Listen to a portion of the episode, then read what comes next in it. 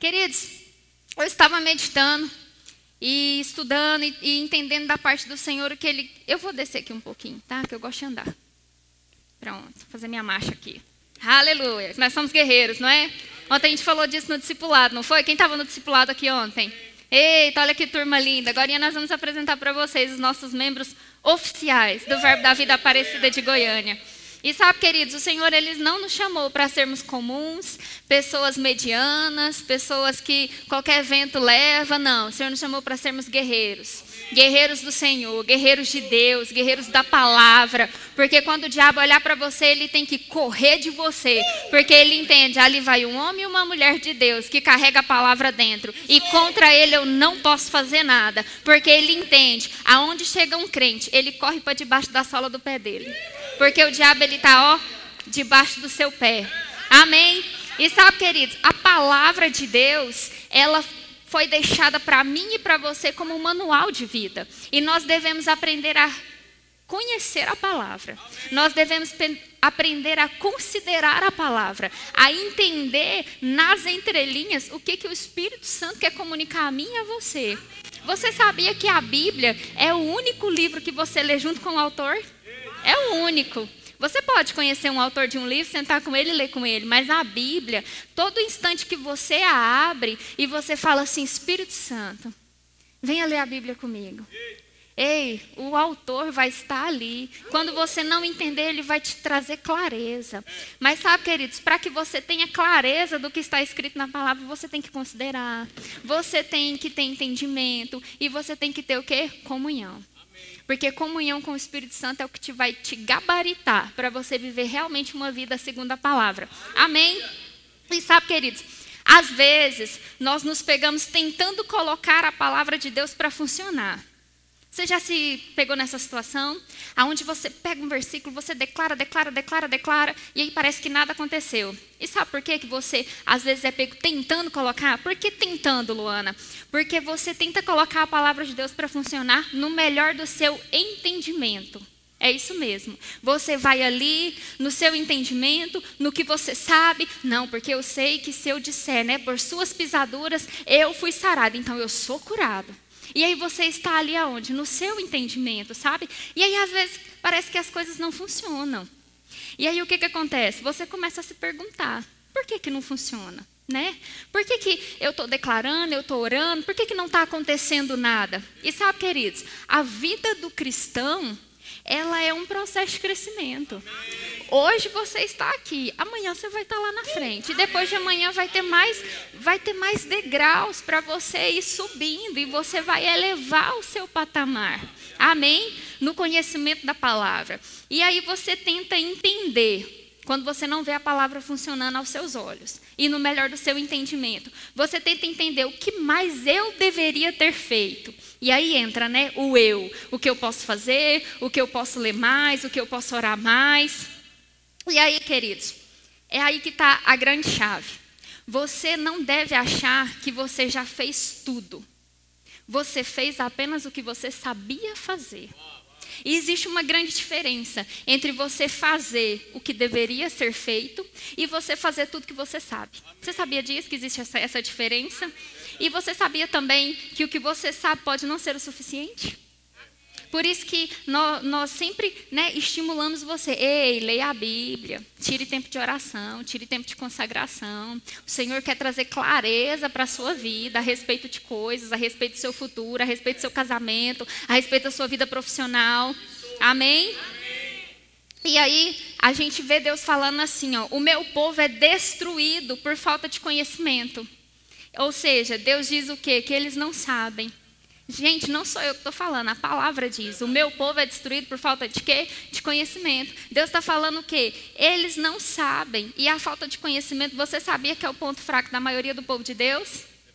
Sabe um herói? Por exemplo, super-homem. Ele tem poderes, né? ele voa, ele. Né? N poderes. Mas você sabia que o ponto fraco dele é a criptonita, que é a pedra lá do mundo dele, lá do planeta dele? Então, é como se fosse isso. O seu ponto fraco é a falta de conhecimento. Quem aqui é povo de Deus?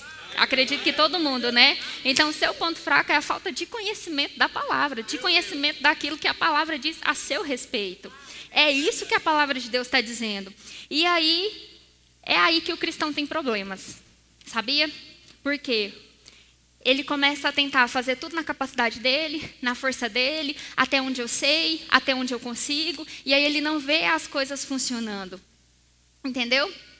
E aí eles começam a pensar assim: esse problema é difícil demais para mim. Eu não vou conseguir passar por essa fase. Sabe quando você jogava videogame, né? As crianças estão lá dentro. É, ainda deve ter alguns aqui que jogam videogame, né? Então, eu nunca joguei, não sei jogar, não sei nem por onde começa. ai, ai. E aí o que, que acontece? Não tem aquela fase bem difícil, e aí você tem que voltar, você refaz, aí você vira e fala assim: eu não vou conseguir passar essa fase, não. O que, que eu vou fazer? E sabe, queridos, não é que os problemas são difíceis demais para o povo de Deus. É que eles não têm o conhecimento adequado de como a palavra de Deus funciona. Porque quando você tem o conhecimento adequado de como passar por aquela fase, quando você descobre que se você pegar alguma coisa lá, você ganha um poder, você fica maior de tamanho, você consegue armas maiores, armas pesadas, e aí você entende assim, opa, se eu fizer isso, na próxima vez eu passo de fase. E na palavra de Deus é assim, quanto mais você tem o conhecimento, quanto mais você se prepara, se enche, quanto mais você se adequa de acordo com a palavra, aí você passa adiante. E aí você olha para aquele problema e você fala assim: não é você que é maior do que eu, é que eu não tinha o conhecimento adequado de como lidar com você. Amém? E aí, queridos, nos evangelhos, Mateus, Marcos, Lucas, Jesus ele tentou explicar de várias formas para nós como que o reino de Deus funciona, como que a palavra de Deus deve ser atuada por mim e por você uma vez como cristãos. E aí ele fala assim: o reino de Deus é como? O reino de Deus é assim. O reino de Deus é como o homem que sai a lançar uma semente. Queridos, todas essas parábolas, não é Jesus contando histórias, não é Jesus é, acrescentando coisas na Bíblia para ela ficar grande. Não. É ele te trazendo parábolas para que você, juntamente com o Espírito Santo, tenha um entendimento e aí você retira dali o que você precisa para você lidar com certas situações. Entendeu? Às vezes você lê um versículo hoje, e aí semana que vem você vai ler ele, você vai ter um entendimento completamente diferente, porque a palavra de Deus ela se renova a cada dia. Ela não precisa ser atualizada. Ela foi no passado, ela é no nosso presente e ela vai ser no nosso futuro. Mas a palavra se renova a cada dia por quê? Porque ela é renovada em mim e você. Amém? Quanto mais você aprende da palavra, quanto mais você se aprofunda nela, mais você é renovado, mais você é enchido e mais você é gabaritado para lidar com qualquer coisa que aparece na sua frente. Amém? E aí, queridos, você sabia que você tem um dever como cristão? Você tem vários deveres, né? Você tem vários deveres, mas hoje eu vou falar de um, que é o quê? Estudar a Bíblia. Não é não é coisa que o seu pai, sua mãe, quando você era criancinha, aí você ia lá para a salinha das crianças, né? Aí tinha escola dominical. Quem é da época da escola dominical? Eu? Muito. E aí meu pai colocava a gente todo dia para ler o versículo da Bíblia. Ele ficava vigiando para ver se a gente lia, sabe? E graças a Deus pelo meu pai ter feito isso comigo. Porque eu me aprofundei na palavra e eu vou te falar uma coisa: não é qualquer coisa que eu escuto por aí ou que me falam que faz com que eu olhe para a Bíblia e que eu questione, não. Porque existe uma palavra enraizada dentro de mim. E nada, nada muda isso. Eu vou te dar um exemplo. Na nossa salinha de crianças, as crianças, ó, nós temos professores aqui da salinha. As crianças elas estão lá dentro. Você que está vindo hoje aqui pela primeira vez, o seu filho está lá dentro. Ele não está brincando. Ele está aprendendo a palavra. Nós temos professores comprometidos. Nós temos uma líder de departamento infantil comprometida com as suas crianças, com os seus filhos e com o que Deus chamou elas para fazerem. Eles, né, que também têm tios.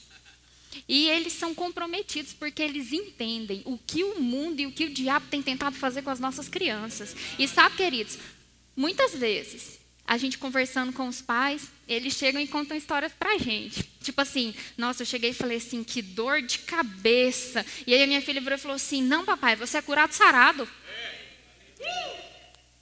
A gente tem um testemunho do Anthony, é um pequenininho assim, ó, abençoado, coisa mais linda. E ele, não adianta você falar alguma coisa para ele, ele não muda de opinião, não muda. Ele tem três, quatro anos, né? Quatro anos e ele tem uma opinião formada já. E aí um dia a, a, mãe dele estava com uma dor assim, e aí ele che... e ela falando, ela comentando com alguém, nossa, eu tô com uma dor assim. Ele chegou, ele deu um, uma mãozada na barriga dela e falou, curado, sarado, em nome de Jesus. E ela falou que a dor sumiu na hora. Você entende o que é uma criança de três anos liberar a cura? Ei, é o que a palavra pode fazer com você. É o que a palavra pode fazer através de você. Eles estão lá dentro ouvindo a palavra e entendendo que aquilo é verdade, porque a palavra ela é verdadeira, queridos. Deus ele não mente, tá? E ele é imutável, tá bom? Então a palavra ela é verdadeira. E aí eles entendem que aquilo é para eles e eles exercem isso. E queridos, isso é um grande tapa na nossa cara. Porque muitas vezes você está ali passando por uma situação e você, ah, se der certo, se der, se der. Ei, não, não é se der certo, é já deu certo. Pega essa situação e manda ela embora. Fala, ei, chega, ó, os seus dias estão contados aqui. Você não tem o direito de ficar aqui. Eu vou abrir a porta da minha casa e você vai embora agora. Ei, faça isso de verdade. Abra a porta da sua casa e mande embora. E funciona. E eu estou te falando porque eu já fiz isso. Abri a porta de casa e falei: vai embora. Você não tem legalidade aqui dentro, porque eu sei o que eu sou em Cristo. Eu sei o que a palavra me garante. E aqui você não fica, basta. Porque, queridos, existe uma autoridade que Cristo delegou para mim e para você, como filhos de Deus, como cristãos. Amém? Aleluia. Obrigado. Deixa eu voltar para o meu script aqui. E aí o que, que acontece? Muitas pessoas não entendem como que a palavra de Deus funciona, né? E como que a palavra de Deus funciona, Luana? O que, que, eu, o que mais eu devo saber? Eu vou te dar um exemplo muito simples. Fé versus incredulidade. Como que eu sei quando eu estou andando em fé e quando eu estou andando em incredulidade? Eu vou te explicar. Você está orando por alguma coisa, certo? E aí você ora, você declara a palavra, você pega versículos, você fala, ó, a fé é o firme fundamento das coisas que não se veem, e eu declaro, e já chegou, e você ora, e você percebe o Espírito Santo falando com você ali, você tem uma convicção de que Deus até te confirmou. Fala, pronto, agora já era. E aí você se posiciona.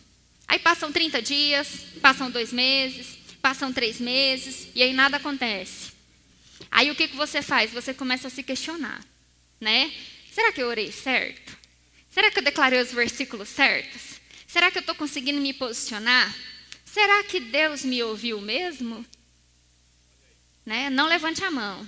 Mas alguém aqui já deve ter feito essa oração, inclusive aqui vos fala. Será que Deus me ouviu? Será que eu estou no caminho certo? Peraí, deixa eu ver o que, que eu preciso fazer para corrigir a rota, né? E aí você vem, você chama aquele irmão de oração, que é seu companheiro, e fala, pega junto comigo nessa causa aqui, vamos orar por isso. E aí vocês oram e você faz o máximo que você pode para orar por aquilo. E agora, né? Ainda não funcionou. E agora, qual, qual que é o problema? E sabe, queridos, o tempo às vezes ele testa a nossa fé. Porque a palavra de Deus há um tempo sobre todas as coisas. E não é no meu tempo e no seu tempo. Não é na nossa vontade. Entendeu? Existe um tempo para que tudo aconteça na sua vida. E às vezes, querida, a gente não respeita os processos. Às vezes a gente não respeita, a gente não se mantém posicionado. Aí começa a vir aquela dúvida, aí você, aí aquele irmão chega e fala assim: "E aí, já deu certo? Já chegou?" Então, queridos, esse então te derruba, te quebra.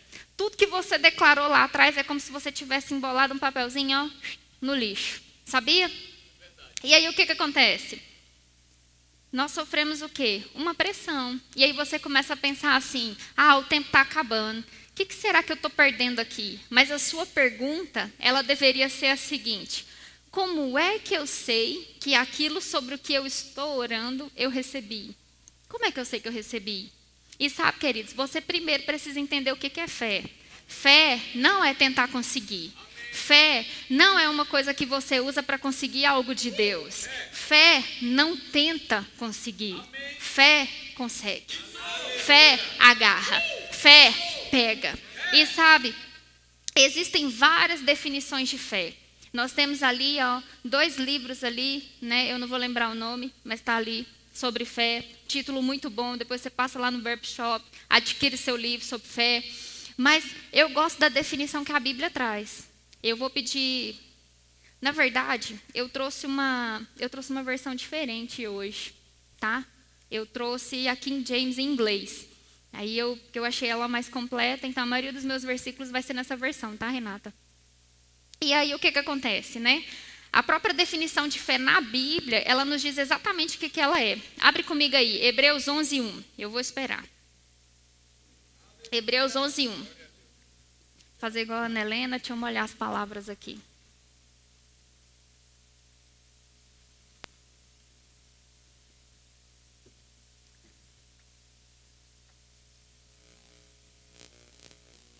Amém? Então vamos lá, ó. Minha versão vai estar um pouquinho diferente da sua. Ora, a fé é a substância das coisas que se esperam, a evidência das coisas que não se veem. Vou repetir para você. Ora, a fé é a substância. Memoriza essa palavra, substância. Repete comigo, substância. Das coisas que não, das coisas que se esperam. A evidência, repete comigo, evidência. Das coisas que não se veem. Então vamos lá. Ora, a fé é a substância. O que, que significa substância? Significa que a fé é um título de propriedade, é um título de posse, é uma coisa real, é aquela expressão tangível da sua esperança. Amém? E aí depois ele vem e fala assim: a evidência das coisas que não se veem. O que, que é evidência? É a prova de algo, é a prova concreta de alguma coisa. Significa que Deus quer que você tenha uma substância para a sua esperança. Você está entendendo? Porque se não há substância para a sua esperança, queridos, ou seja, não há uma expressão tangível para a sua esperança, e não há fé. A fé, ela é interior, ou a gente pode chamar de uma tangibilidade espiritual. A fé, ela é por dentro. Você sabe, é uma evidência, é uma prova para você. E aí você não pode ter fé sem saber que a tem. Você não pode ser aquele crente assim, ah, hoje eu creio, amanhã eu não creio. Não. Ou você tem fé, ou você não tem fé. Porque acreditar é diferente de fé, queridos. Tá bom? E aí, quando a sua fé ela é demonstrada a respeito de alguma coisa, você sabe que tem aquilo. Sabe? É uma convicção. Por quê? Porque ela é uma substância. Significa que você pode tocar e se relacionar com isso dentro de você é algo que está por dentro. Os outros não conseguem ver, mas você tem a evidência disso. E às vezes você não consegue provar para outra pessoa, sabe? Mas você sabe porque sabe que tem, porque é uma evidência para você. Amém? E aí, queridos, quando você entende a fé, os seus medos simplesmente desaparecem. Entendeu? Você não crê por algo e fica temeroso por aquilo. Não. Quando a sua fé é exercida, os medos o quê? Vão embora. E sabe por quê? E tem que ir embora. Sabe por quê? Porque a fé, ela é o oposto do medo. O medo é confiar na habilidade daquela coisa que você não quer. O medo é confiar o quê? Na presença dela ou no poder daquilo que você não quer. A fé é você confiar na habilidade de Deus. Sabia? O medo é confiar na habilidade do seu adversário. Vamos supor que você tenha medo que o diabo faça alguma coisa contra você. Então, se você tem medo do diabo, significa que você acredita na habilidade dele, sabia? Se você tem medo de ficar desempregado, você acredita na habilidade do desemprego. Se você tem medo de ficar doente, você acredita na habilidade da doença. E fé é o contrário disso. Amém? Ou seja, né? Quando você tem medo do diabo e do que ele pode fazer, você acredita na habilidade dele e você tem fé no diabo. Nossa, Luana, eu tenho fé no diabo sim. Porque o contrário, de, o contrário do medo, o contrário de fé é medo. E se você tem medo e acredita na habilidade do medo e acredita na habilidade do diabo, você tem fé no diabo. Só que, queridos, o medo é a fé negativa. Não existe ninguém que não possa ter fé. Não existe. Ou você tem fé no diabo ou você tem fé em Deus. E aí? De que time que você quer ser? Você quer ser daqueles que tem uma fé em Deus e que nada vai te tirar disso? Ou você quer ser aquele que tem fé no diabo? Fé no medo? Porque, queridos, você sabia que o medo é um espírito maligno? Ele é um espírito maligno que ele chega e ele tenta acabar com tudo que está dentro de você. Porque o medo te paralisa, o medo te trava, o medo traz ansiedade, o medo traz síndromes. E aí você se encontra paralisado, estagnado e você não anda em nada. E aí você quer que as coisas aconteçam para você? Não vão acontecer. Ou você tem fé no Senhor ou você tem fé nas habilidades contrárias do diabo. Amém? E aí, queridos, a palavra de Deus ela funciona de uma forma. Eu vou entrar, né, no título dessa mensagem. O que a palavra de Deus pode fazer por você? E aí nós precisamos entender como cristãos, como que ela funciona. A palavra de Deus, ela funciona na medida que você cresce no, no conhecimento dela. E por isso você precisa, primeiramente, ter fé e acreditar na mensagem da cruz. Ter fé e acreditar em tudo que Jesus fez. Porque se você não acredita no que Jesus fez, você não consegue avançar em nada, queridos. Não consegue. Porque você não vai aceitar o sacrifício de Jesus por você e tudo aquilo que o sacrifício dele trouxe como recompensa para a minha vida e para a sua vida.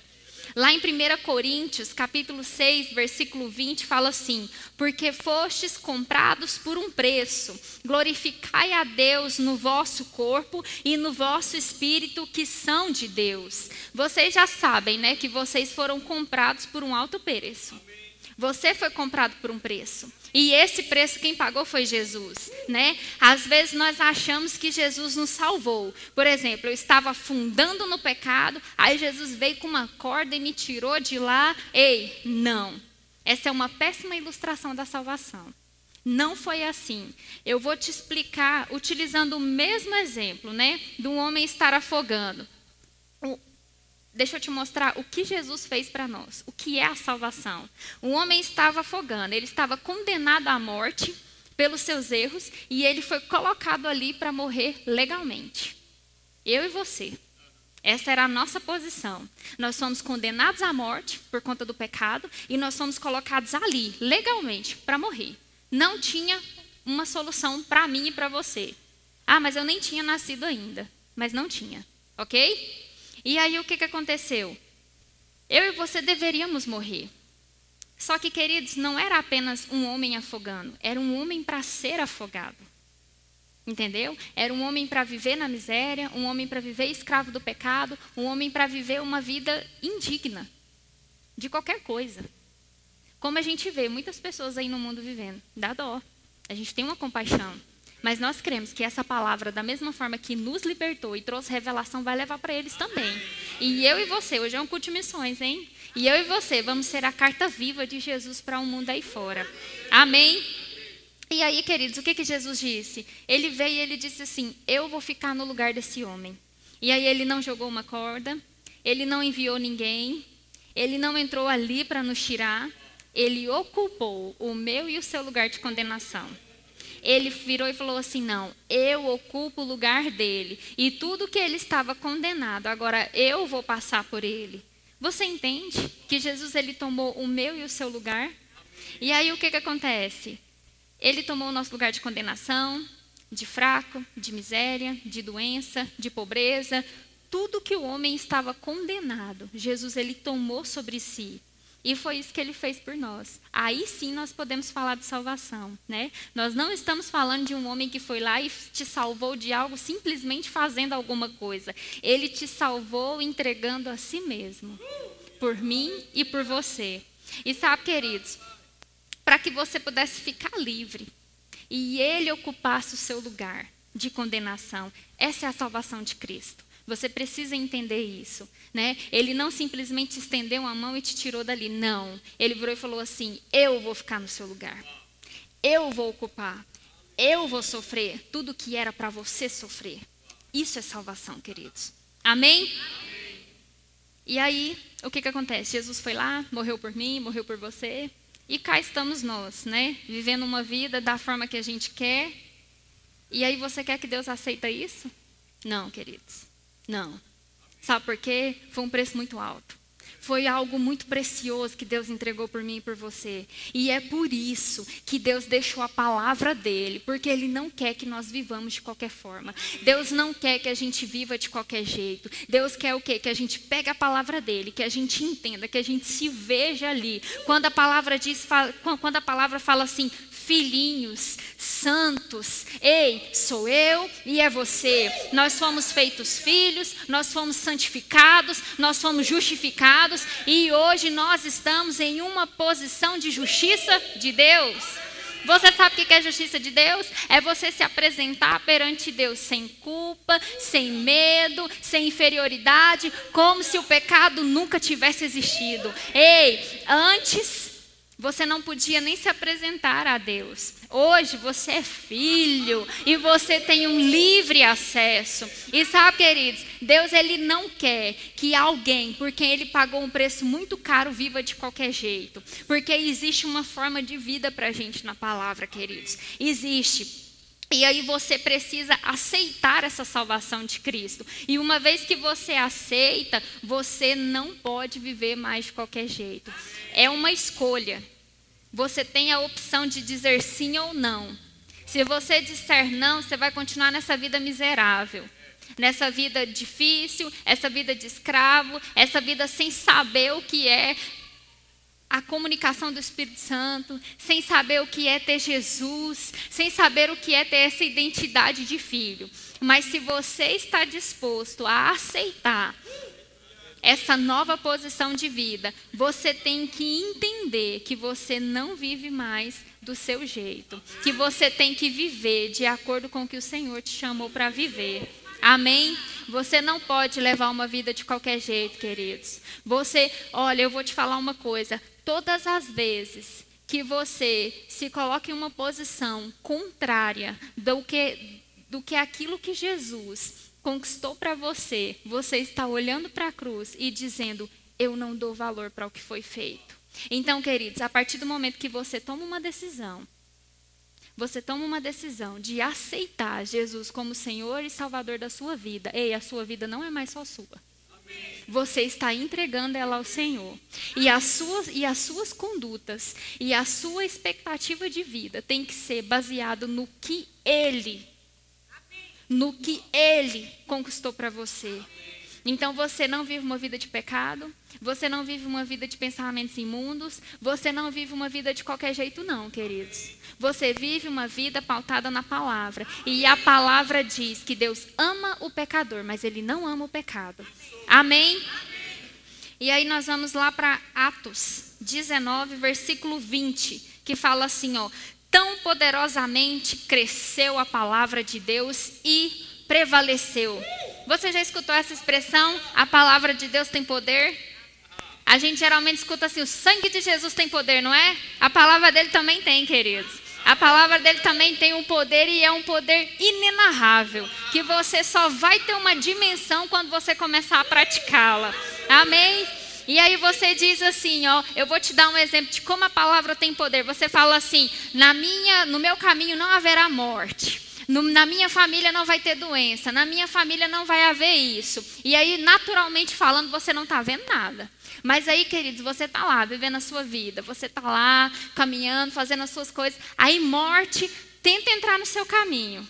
Você não está vendo nada, porque é no reino espiritual. Mas a palavra ela vai adiante de você e ela diz assim: Ei, ele disse que aqui não. Então eu vou adiante dele e eu te coloco para fora do caminho dele. Ei, a palavra de Deus te garante isso. E é o que está escrito aqui, ó. Tão poderosamente cresceu o que? A palavra. E queridos, a palavra vai crescer aonde? Dentro de mim e de você. Nós somos o solo fértil que recebe a palavra como uma semente e essa semente germina e ela cresce.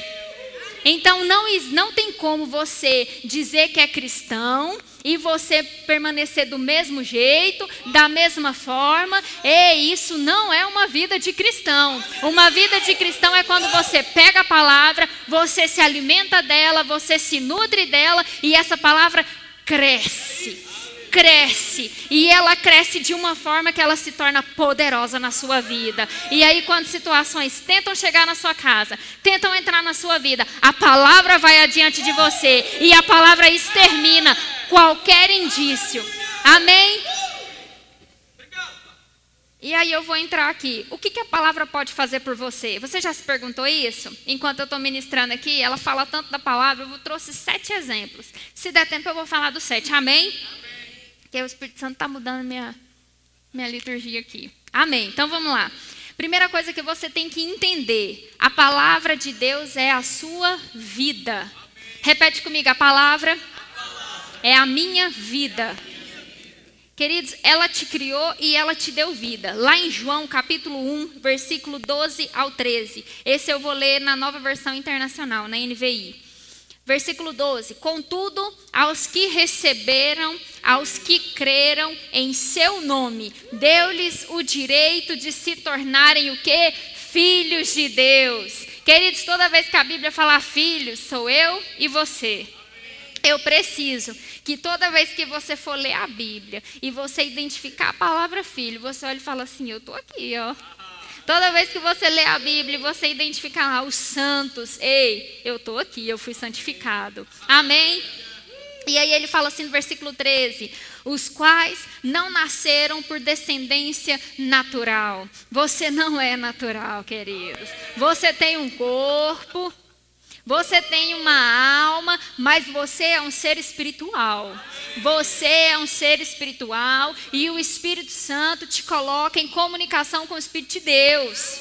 Amém. Você tem uma comunicação direta com Deus. É por isso que você não pode se contaminar com as coisas do mundo. Queridos, o Espírito Santo está trazendo muito para essa vertente. Ei, você não deve se contaminar com as coisas do mundo. Existe um Espírito Santo habitando dentro de você e tudo aquilo que você consome, você é. Uma pessoa que só come hambúrguer, coxinha e tudo de fritura vai se tornar o quê? Uma pessoa obesa, com colesterol alto, triglicídios alto, e aí é, gordura no fígado, gordura no pâncreas, e aí acontece o quê? Tem um AVC e morre. Então você é sim o que você consome. Se você consome pornografia, ei, você não está sendo espiritual, você não está sendo santo, você não está sendo o que o Senhor te chamou para ser. Se você consome palavras torpes, se você consome denegrir a imagem do seu irmão, se você consome fofoca, se você consome coisas que não convêm ao caráter de um cristão, ei, você é o que você está consumindo. E não foi isso que o Senhor te chamou para ser. O Senhor te chamou para ser santo, irrepreensível. Ei, você foi transformado em um filho de Deus. E como filho de Deus, você tem que ter a aparência do seu pai. E o seu pai é santo. O seu pai é santo. E aí as coisas do mundo, elas não podem achar lugar em você. As pessoas lá fora não podem olhar para você e falar assim: hum, não sei se é crente, não sei se é. Não. Uma vez que você se posicione e você aceita a salvação, a sua vida não é, por, não é sua mais. Não é, queridos. Ah, mas eu tenho livre-arbítrio. Então vá com seu livre-arbítrio viver a sua vida de qualquer jeito e depois não culpe Deus. Porque o que acontece é o seguinte: ah, não, a igreja me, me prende demais. Ah, a igreja me, me coloca demais numa caixinha. Eu vou lá para o mundo. E aí chega lá, vive na bagaceira, aí vai lá para a lama, e aí se suja do pecado, e aí está todo contaminado, está todo acabado, está todo fuzilado. E aí olha e fala assim: ai Deus. Por que você deixou isso acontecer? Porque Deus deixou? Não. Você decidiu. São dois pesos e duas medidas, não, queridos. Não é um livre-arbítrio para eu fazer o que, que eu quero e depois esquece o livre-arbítrio e fala, por que, que Deus deixou? Não, foi você que deixou e você que vai colher as consequências. Amém? Amém. Amém. Obrigado, Pai. Obrigado, Pai. Vamos voltar aqui os quais não nasceram por descendência natural, nem pela vontade da carne, nem pela vontade de algum homem, mas nasceu de quem? De Deus. Ei, você nasceu de Deus. Você não é uma obra do acaso, não. Não é, queridos. Existe uma nova vida para você e essa vida ela foi forjada, você nasceu de Deus. Ah, Luana, então se eu sou filho de Deus, eu preciso viver do jeito que você está falando? É. E não é a Luana que está falando, é a palavra de Deus. E queridos, eu vou te falar algo: não é pesado, não é difícil. Não é. Não é. Você já escutou aquela expressão? Trabalhe com o que você ama, que você não vai trabalhar nunca. Não é assim que o povo fala? Então, quando você entende a sua identidade em Cristo, você vive isso de uma forma tão satisfatória. Você olha e fala assim: como que eu não vi isso antes? Como que eu não aceitei isso para minha vida antes? Mas não se confunda, não é um mar de rosas, não, porque o diabo está lá fora. E a palavra de Deus diz, né? No mundo tereis aflições, mas tende o quê? Bom ânimo. Eu venci o mundo. Ei, se ele diz que ele venceu, você também pode. E sabe, queridos, quando situações se levantam, é só você não sair da sua posição de filho. É só você não sair da sua posição que foi alcançada para você. Ah, vocês acham que coisas não chegam para mim e para o pastor? Chegam. Quem estava aqui domingo passado? Vocês viram o pastor falando que entraram aqui na igreja? Quebraram a janela, entraram, né? E aí depois a gente, o diabo ele, ele não está feliz com essa igreja aqui não, querido. Sabe por quê? Estamos fazendo uma grande obra. Estamos fazendo a obra do Senhor. Deus nos chamou para esse lugar para fazer algo grande para Ele. E nós não vamos arredar o pé daqui. Eu aprendi essa com a minha sogra. Não vamos arredar o pé daqui. Pode dar sangue na canela. Não vamos. Porque o diabo tem que entender a posição dele. Então o que, que a gente faz? A gente se mantém. A gente se mantém e daqui ninguém tira a gente. No, na onde? Na posição. Amém? No prédio não. Se Deus vai dar um prédio maior, nós vamos para um prédio maior. Em nome de Jesus. E aí o que, que acontece? O rapaz entrou, mexeu em tudo aí, levou umas poucas moedas que ele encontrou. E graças a Deus, tomou até uma coca ali, né? É graças a Deus não, né, a gente não deixou que isso abalasse a nossa fé. A gente não deixou, não deixou que isso tirasse a nossa paz. A gente deitou na cama, deitou no travesseiro dormiu. Você acha que eu fiquei perdi noite de sono? Não. E nem o pastor, e ninguém daqui. Nem, nem os ministros, ninguém, queridos, ninguém. Todo mundo dormiu bem. E aí o que, que acontece? O diabo olhou e falou assim: como é que eu vou fazer para afetar esse povo? E aí, terça-feira, a gente estava aqui ensaiando. E aí a gente estava aqui, né? Inclusive, nosso pastor deu uma palhinha domingo passado, né? Aí terça-feira ele estava ensaiando aqui com a gente. Daqui a disse, vai ver se o pastor ministrando louvor aí. E a gente ensaiando aqui, chegaram dois homens ali, chamaram ele, vem aqui. Aí ele foi, né? Aí eles pediram para abrir. E aí ele percebeu algo e falou, não, a gente está ensaiando, não vou abrir não. Aí o cara, não, é um minuto. Aí levantou a camisa e falou assim, não estou armado não. Aí o colega dele estava atrás com uma mochila, os dois muito suspeitos, né? E aí o pastor falou assim: Não, não, a gente está ensaiando, não vou abrir. Aí ele olhou para ele e falou assim: Eu memorizei seu rosto. Você vai ver. Memorizei seu rosto. Vou pegar você. E aí o pastor, ok.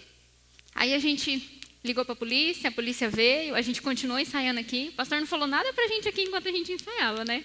A gente continuou nosso ensaio. Mas, queridos, eu estou te mostrando que situações acontecem. Acontecem, o diabo, ele não está para brincadeira, então eu e você não podemos estar para brincadeira também, não. Eu comecei essa ministração falando que Deus nos chamou para sermos guerreiros. Sabe, as, as, pessoas falam de Abraão, né? Abraão, o pai da fé, né? Mas ninguém fala que Abraão foi um guerreiro. E Abraão foi.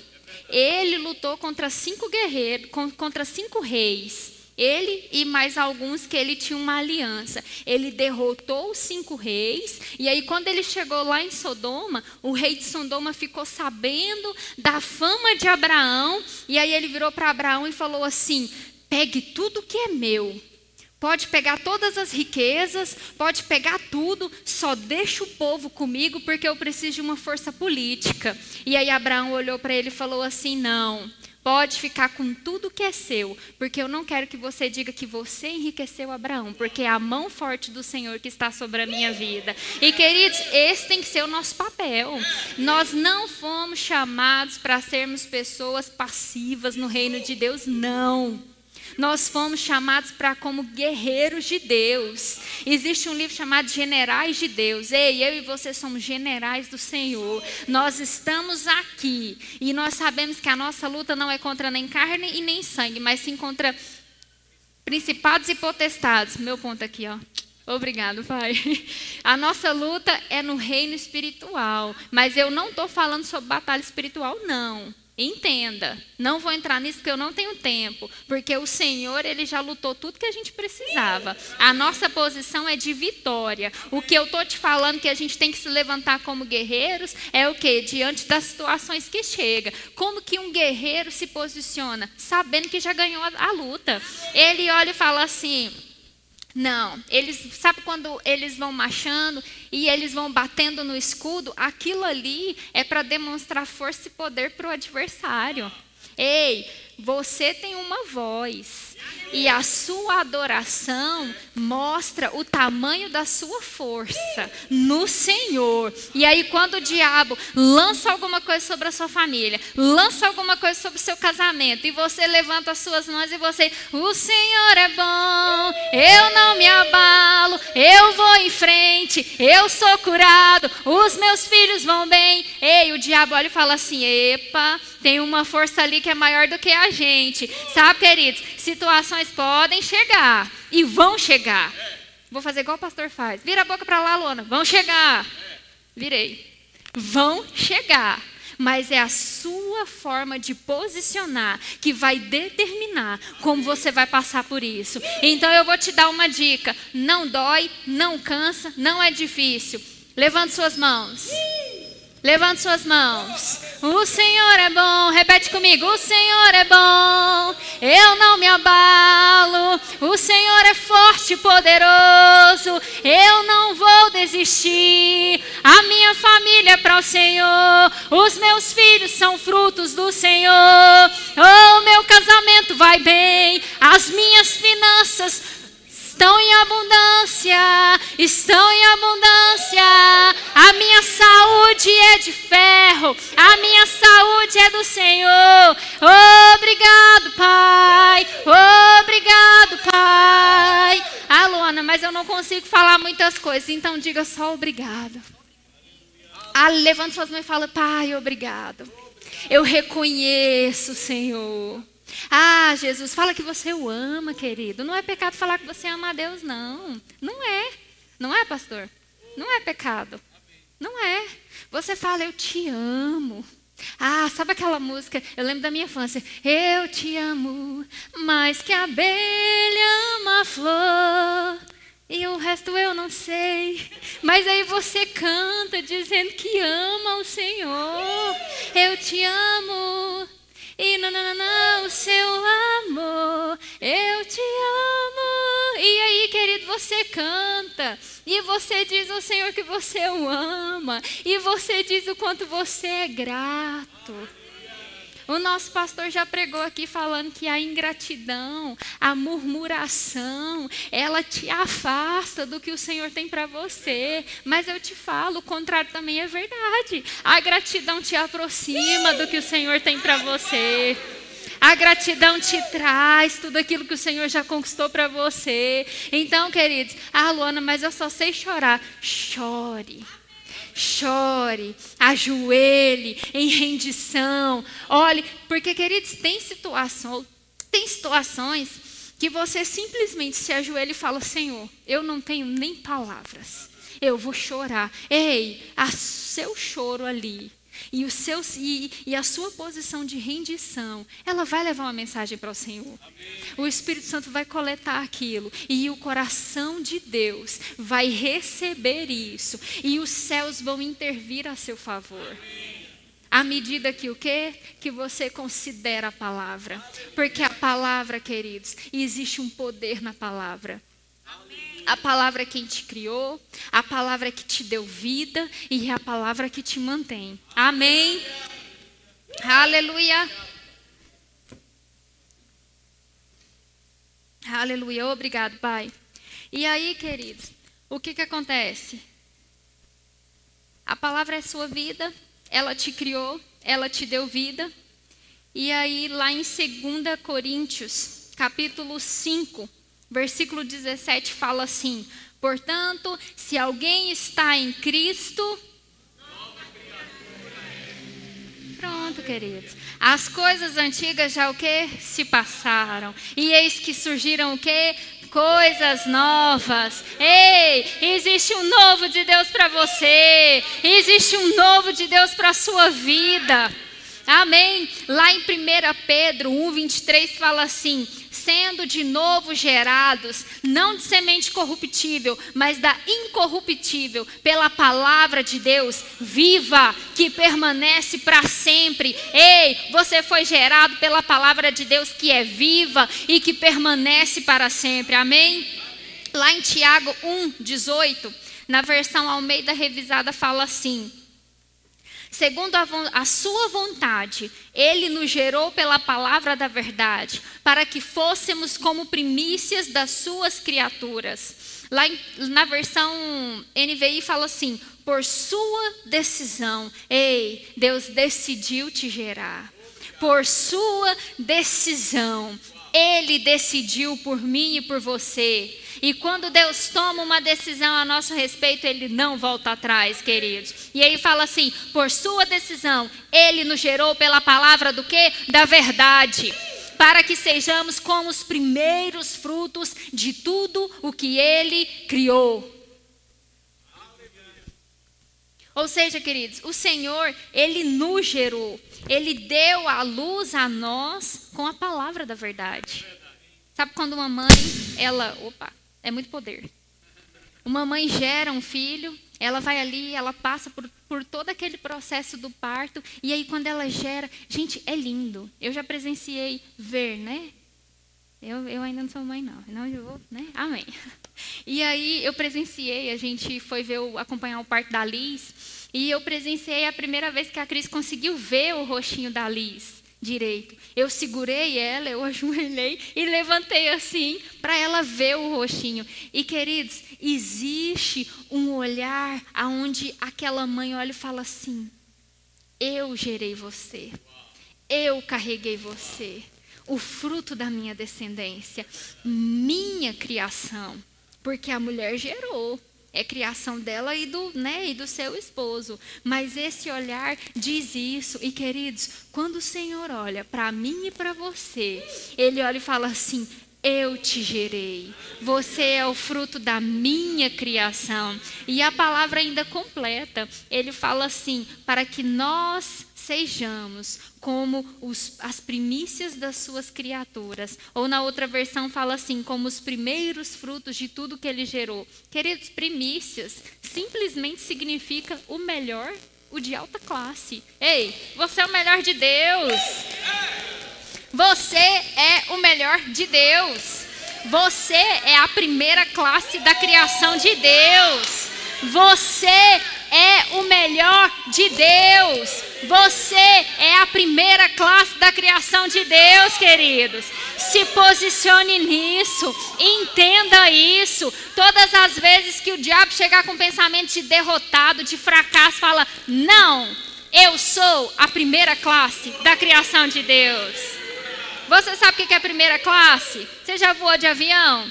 Queridos, a primeira classe é diferenciada é diferenciado. Você tem até coisa que faz massagem nas suas costas. Ei, você não é qualquer coisa, não. Você é a primeira classe da criação de Deus. Você se alegra com isso? Você vira para o seu colega e fala assim: você não é qualquer coisa. Fala assim, coisinha linda do Senhor. É, aleluia. E aí, queridos, nós temos o segundo tópico, eu vou correr aqui. A palavra de Deus te edifica. A palavra de Deus é o seu fundamento e ela te edifica. Lá em Atos 20, 32 fala assim: Agora eu, eu vou ler só a parte B. Agora eu os entrego a palavra e a palavra da sua graça que pode edificá-los. Queridos, não são músicas seculares que te edificam não são atitudes contrárias à palavra que te edifica. Não são xingamentos, palavrões, palavras deturpadas que te edificam. Não são. Não são qualquer tipo de roupa que te edifica. Não. É a palavra de Deus que te edifica. Não é status que te edifica. Não é posição social. Não é a sua classe social. É a palavra de Deus que te edifica. Você tem que escutar verdades como essa, queridos, e entender de uma vez por todas a sua posição na palavra. É a palavra de Deus que te edifica, amém? E aí a parte B do versículo, do mesmo versículo 32 nos dá o terceiro, a terceira coisa que a palavra pode fazer por você. A palavra ela te dá uma herança. Você se alegra com isso? A palavra de Deus te dá uma herança. Aí fala assim, ó: e dar-lhe-eis herança entre todos os que são santificados. Fala assim, está falando comigo? Você foi santificado. E aí Deus não só te edifica, mas Ele te dá uma herança. Amém? Sabe quando a gente vê naqueles filmes lá, um, alguém muito poderoso, muito rico morre, e aí os filhos ficam brigando pela herança, e aí um faz um trem, um faz o um outro, e um fica com medo de não receber a herança. Então, às vezes a gente se sente assim, como se tivesse alguém tentando nos impedir de pegar a nossa herança. Mas eu vou te falar, a palavra vem e entrega ela para você. Porque como eu falei, a palavra ela vai à frente, conquistando tudo aquilo que você deu poder através do que você fala para ela fazer. Amém? E aí nós vamos lá para o quarto tópico, que fala assim: a palavra te entrega a herança. Ela não só te dá, ela te entrega. E por que que eu estou especificando desse jeito? Que a palavra de Deus te dá uma herança e ela te entrega uma herança. Porque, queridos, é muito fácil eu chegar e falar assim, gente, ó, esse copo d'água aqui é da Amanda, né? Do que eu chegar e falar assim, Amanda, esse copo d'água é para você. Ei, é a palavra faz isso por você.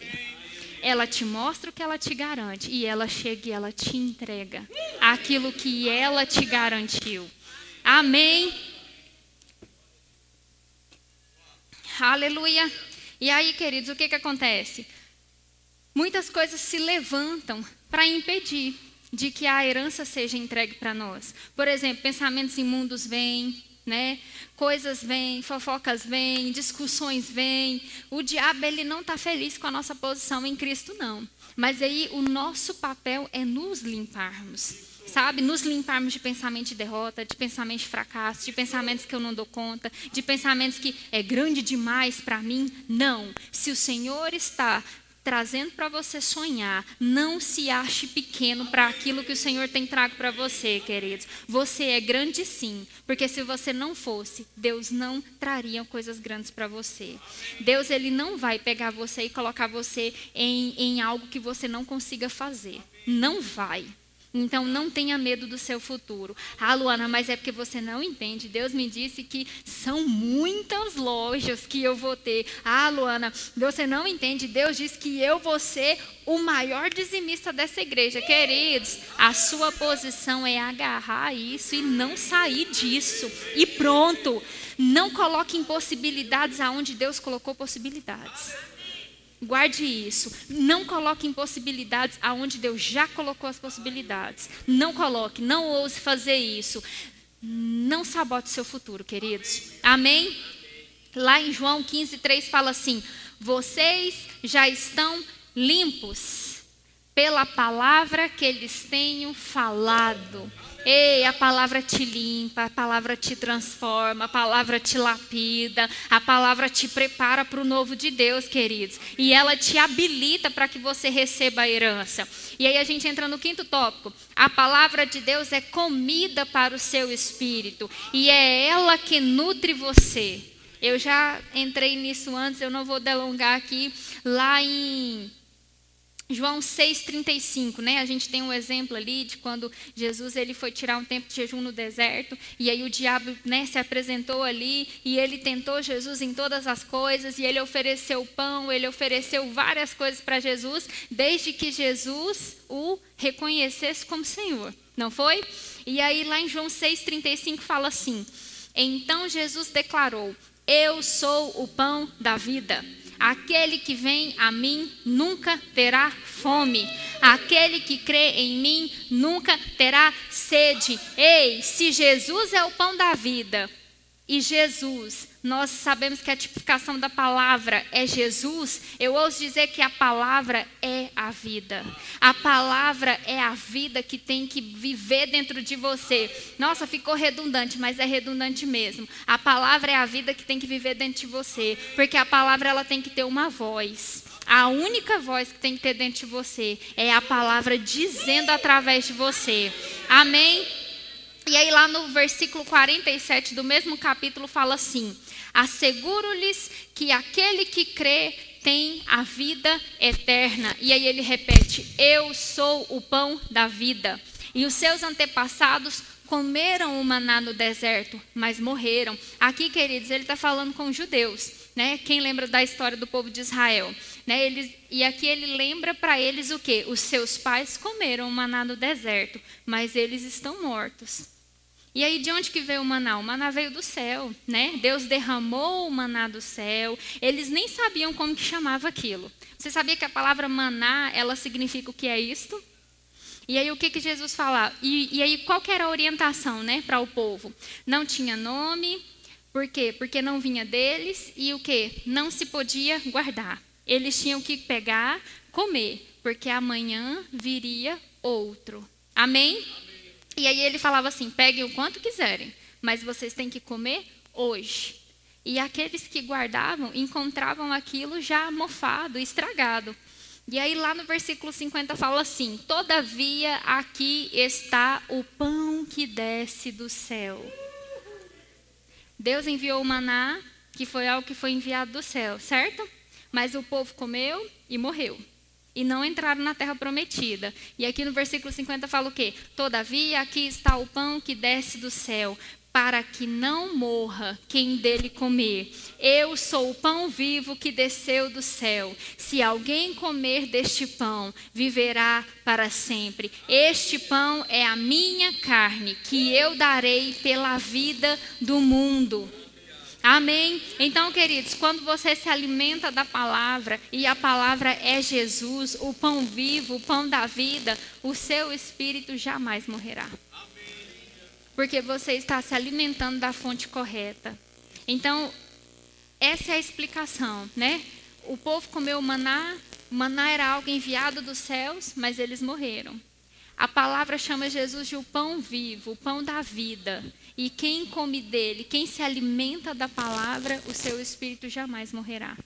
Amém? Nem vai se sentir cansado, nem vai se sentir fadigado, nem vai se sentir impossibilitado. Pelo contrário, vai ter uma vida, uma vida abundante, uma vida onde você olha e fala assim: Uau! Eu vou citar o Tonton de novo, porque ele é uma inspiração, gente. Ele é é algo assim, é fora dos padrões. Quando ele faz uma, uma, uma refeição e a refeição está muito boa e tem tudo que ele quer, aí ele come, aí ele faz assim, aí ele vira e fala assim: Ah, que vida boa. Queridos, esse tem que ser o nosso posicionamento.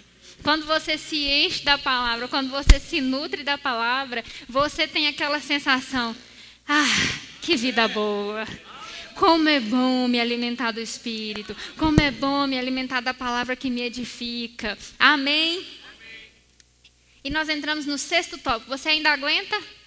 Amém? A palavra ela te dá luz e direção.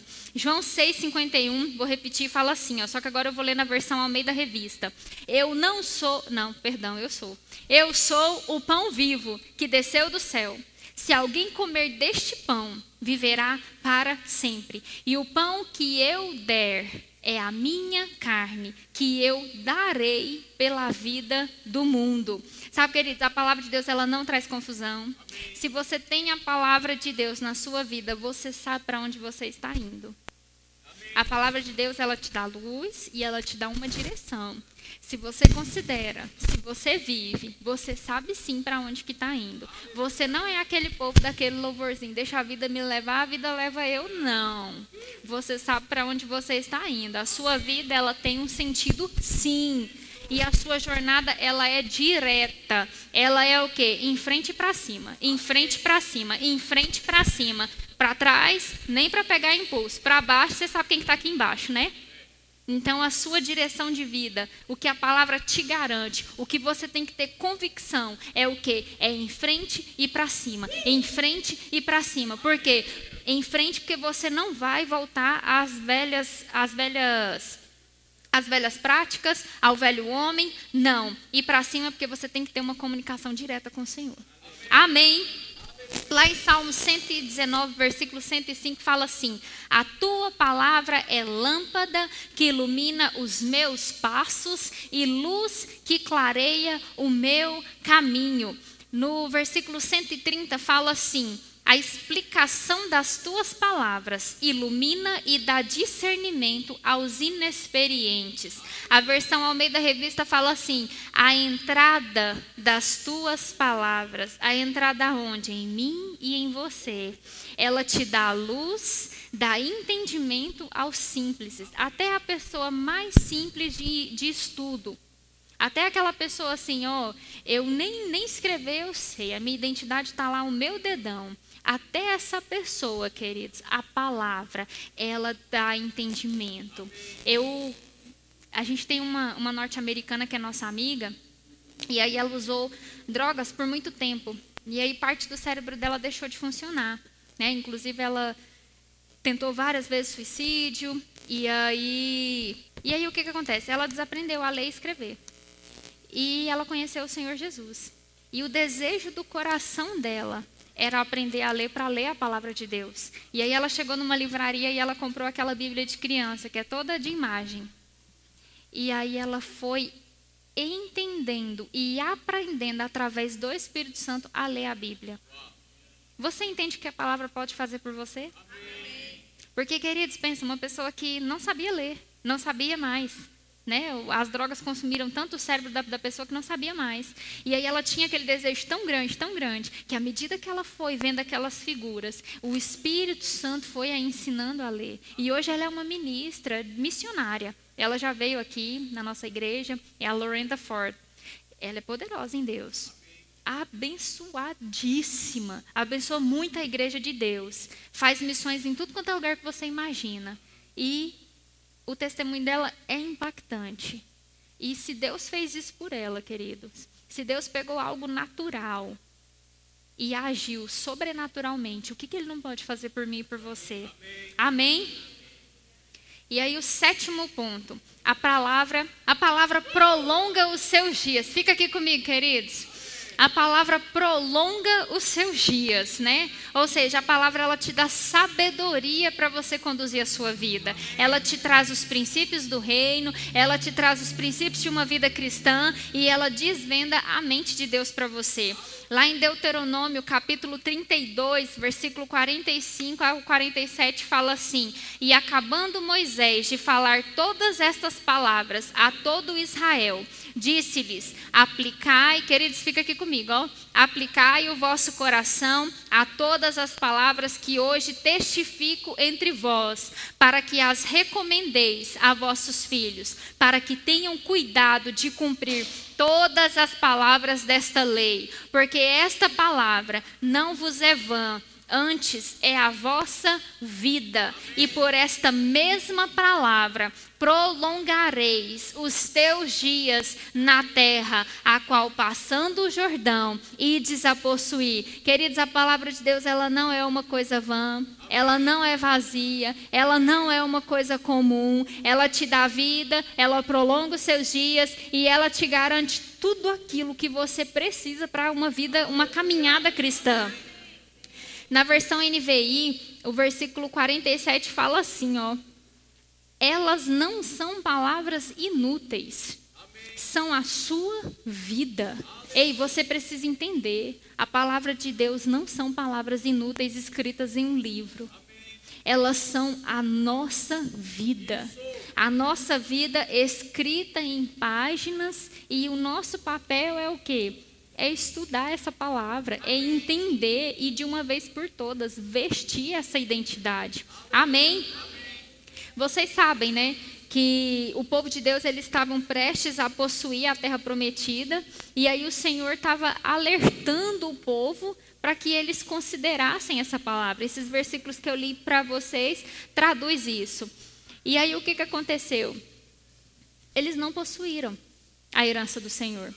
Não foi? O povo de Deus não entrou na terra prometida. E sabe por quê? Porque eles não consideraram a palavra de Deus. Ah, Luana, mas Deus prometeu. É, mas existe uma parte nossa. Amém. E a nossa parte vai determinar se a gente vai entrar naquilo ou não. É ah, quando a gente considera a palavra, nós damos munição para que o Senhor trabalhe a nosso respeito, a nosso favor. Amém? Amém? E aí, queridos, a palavra de Deus ela nos garante coisas, né? A palavra de Deus ela nos deu vida. A palavra de Deus nos edifica. A palavra de Deus nos deu uma herança. A palavra de Deus nos entregou uma herança. A palavra de Deus prolonga os nossos dias. Amém? E aí, como que a gente tem que se posicionar? Com uma, uma mentalidade de ungido. Porque a palavra já diz: nós somos santos, né? nós fomos feitos filhos de Deus.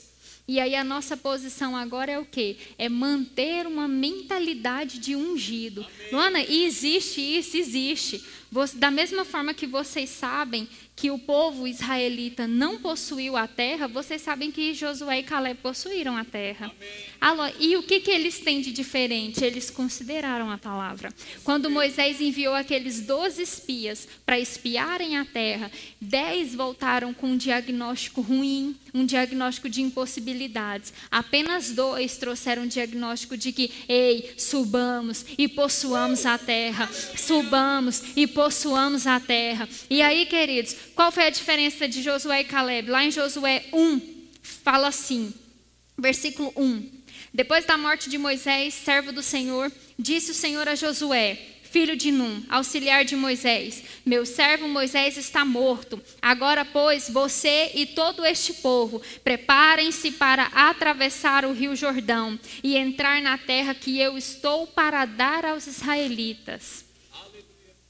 Como prometi a Moisés, todo lugar, ei, isso é para mim e para você é como a gente mantém o que a palavra pode fazer por nós. Eu estou te dando instruções preciosas, queridos, de como você mantém, como você garante todos esses sete princípios que eu trouxe para você do que a palavra pode fazer por você.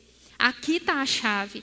Como prometi a Moisés, Todo lugar aonde puserem os pés, eu darei a vocês. Ei, aonde você coloca a planta dos seus pés, sabe? O ambiente que você chega, você é a luz ali. Aquilo ali é para ser seu. Então você chega no seu ambiente de trabalho, promoção tem que chegar para você.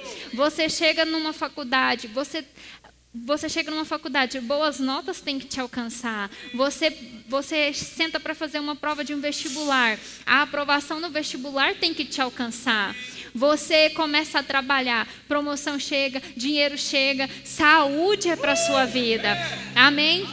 E aí ele fala assim: o seu território o seu território se estenderá do deserto ao Líbano e do grande rio, o Eufrates, toda a terra dos Hititas, até o Mar Grande no oeste. Ei, quem tem grandes promessas? Nós temos promessas para essa igreja. Nós temos promessas de igrejas grandes, um povo grande, igrejas no plural, ou seja, igrejas sairão daqui e nós estamos firmados nessa palavra que nós recebemos. E aí fala assim: ninguém conseguirá resistir a você.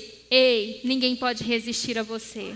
Ninguém pode resistir a você. Se o Senhor falou, se o Senhor prometeu algo a você, não é, não serão mãos humanas que atrapalharão as coisas do Senhor acontecerem na sua vida, porque ninguém lhe pode resistir. Amém? Todos os dias da sua vida, assim como estive com Moisés, estarei com você. Ei, isso aqui foi o Senhor dizendo para Josué: nunca o deixarei, nunca o abandonarei. Ei, o Senhor está falando com pessoas aqui nessa noite. O Senhor está falando: ei, eu tenho grandes coisas para você. Eu não vou te abandonar. Eu não vou te deixar. Confie em mim. Confie no que eu te prometi. Confie na minha palavra. Considera a minha palavra. Grandes coisas eu tenho para você. Assim como eu fui com Moisés no passado, eu serei com você. Amém. E aí ele fala assim: seja forte e corajoso, seja forte e corajoso. Ei, não há espaço para o fracasso, queridos. Não há espaço para o medo, não há espaço para o fracasso. Você foi feito vitorioso. Você foi feito como uma igreja triunfante. Essa foi a direção para Josué. Seja forte e corajoso. E essa é a direção para você nessa noite. Eu não sei o que tem passado na sua vida, eu não sei o que tem acontecido na sua vida, mas se mantenha posicionado na palavra e no que ela pode fazer para você. Se mantenha forte e corajoso. Se mantenha forte e corajoso. Ei, não tenha medo para o novo. Se o Senhor está te dando instruções de mudanças, de alteração de rotas, de posicionamentos. Não tenha medo.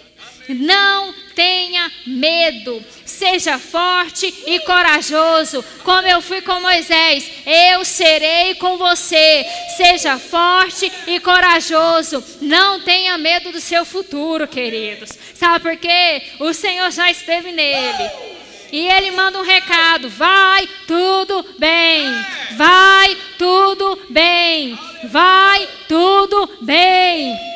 E aí ele fala assim: seja forte e corajoso, porque você conduzirá esse povo para herdar a terra que prometi sobre juramento aos seus antepassados. Ei, você vai conduzir esse povo.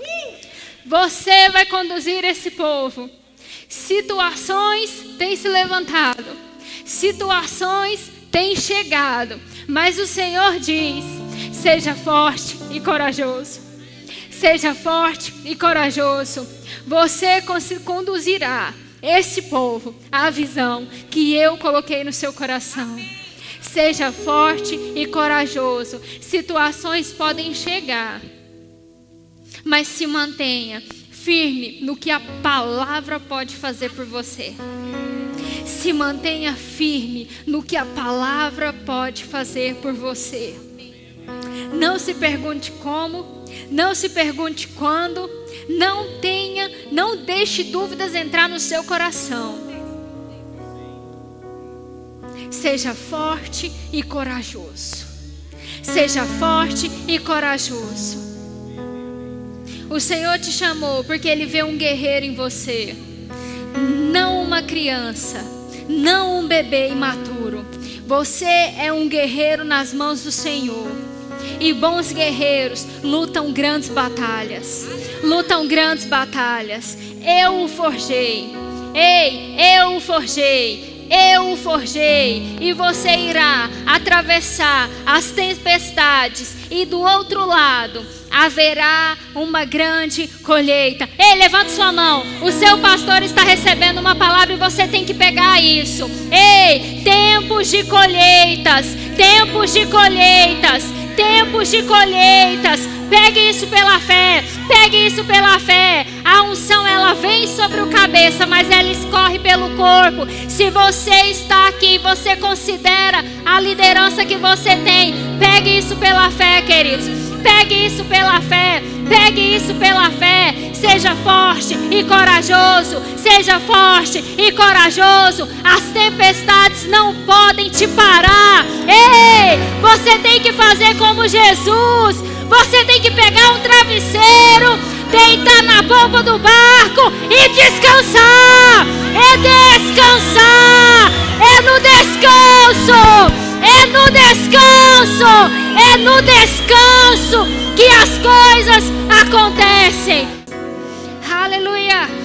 E aí, queridos, ele fala assim: somente seja forte e corajoso. Ei, ele fala várias vezes sobre força e coragem.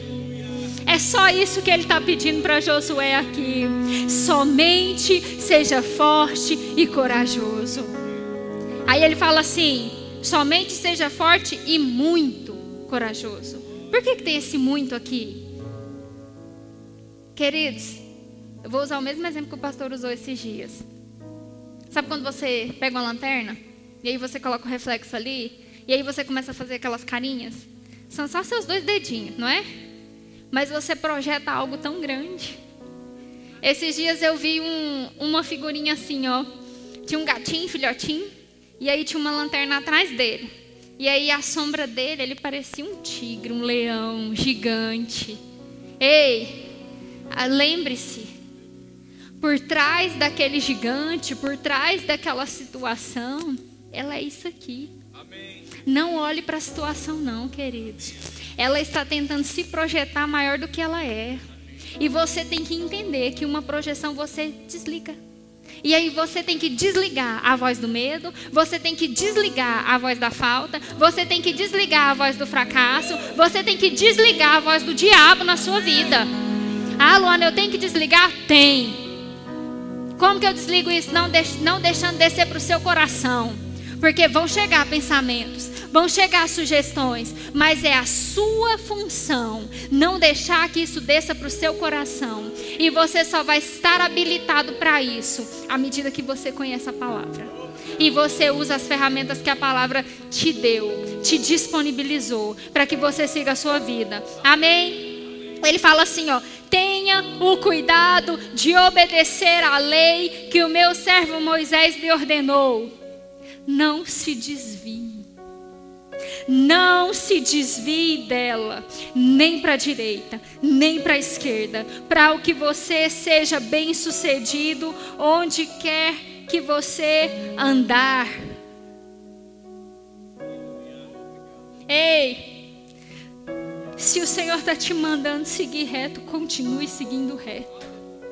Se o Senhor tem te colocado em alguma posição, continue ali. Ah, mas se eu virar aqui é um atalho. Ei, não existem atalhos nos planos de Deus. Não existem atalhos nos planos de Deus. Deus já traçou o melhor caminho para você. Deus já traçou a melhor rota para você. E você tem um GPS chamado Espírito Santo.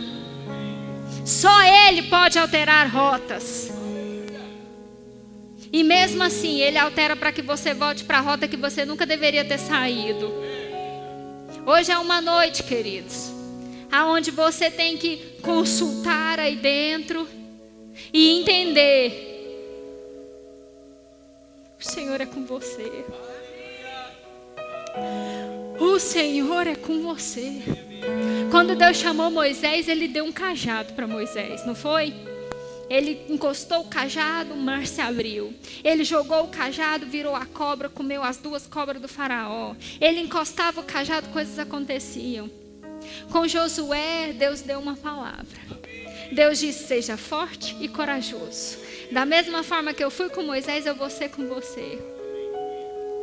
E comigo e com você, queridos. Ele se colocou dentro de nós. Ele liberou o poder dele e o poder dele passou a habitar dentro de você. Então você não tem um cajado, você não tem um comando, mas você tem o próprio Espírito Santo habitando dentro de você. Você tem o poder de Deus habitando dentro de você. O poder de Deus habita dentro de você. E você pode todas as coisas. Você pode todas as coisas, sim. Porque é para você. Ele continua falando assim: fielmente. Tudo que nele está escrito. Ele está falando da Bíblia, da palavra. Ande na palavra de dia e de noite. Não se desvie. Siga fielmente tudo que nela está escrito. Só então os seus caminhos prosperarão e você será bem-sucedido. Quando você considera a palavra, você é bem-sucedido. Ei, tudo vai bem. Tudo vai bem à medida que você considera a palavra. Aí no versículo 9 ele completa assim: eu estou terminando. Não fui eu que lhe ordenei, seja forte e corajoso, não se apavore, não se desanime, pois o Senhor, o seu Deus, estará com você por onde você andar. Não se apavore, não se desanime. O Senhor é com você, queridos. Sabe, no reino de Deus, não há tempo para vitimismo, não há tempo para fracasso, não há tempo para dar medo. Ei, estamos nos últimos dias. Estamos nos últimos dias. Não dá tempo mais de decidir se eu quero a igreja ou se eu não quero. Ou você se posiciona ou você vai ficar. O arrebatamento está às portas. E a palavra diz que muitos clamarão: Meu Deus, meu Deus. Cadê? Muitos se desesperarão porque procurarão o Senhor e não encontrarão. Porque o tempo estará finalizado.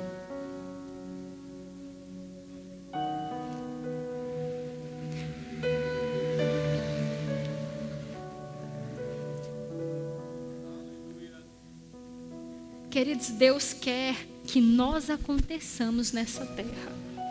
Deus ele quer que nós aconteçamos nessa terra.